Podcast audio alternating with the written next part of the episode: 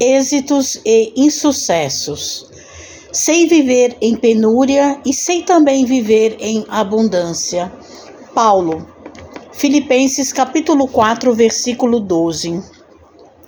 Em cada comunidade social, existem numerosas pessoas demasiadamente preocupadas quanto aos sucessos particularistas, afirmando-se ansiosas pelo ensejo de evidência são justamente as que menos se fixam nas posições de destaque quando convidadas aos postos mais altos do mundo, estragando desastradamente as oportunidades de elevação que a vida lhes confere.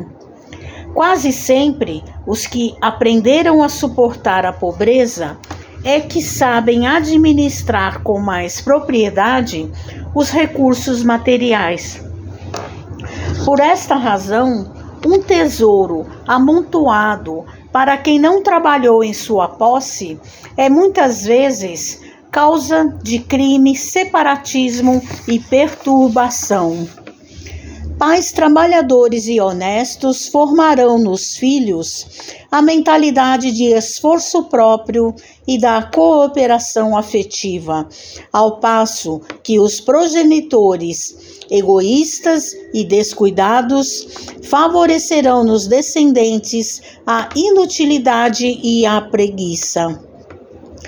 Paulo de Tarso, na lição à Igreja de Filipos, refere-se ao precioso imperativo do caminho no que se reporta ao equilíbrio, demonstrando a necessidade do discípulo quanto à valorização da pobreza e da fortuna, da escassez e da abundância.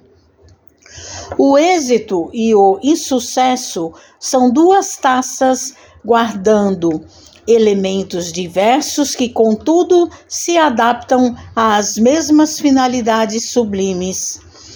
A ignorância humana, entretanto, encontra no primeiro o licor da embriaguez e no segundo identifica o fel para a desesperação.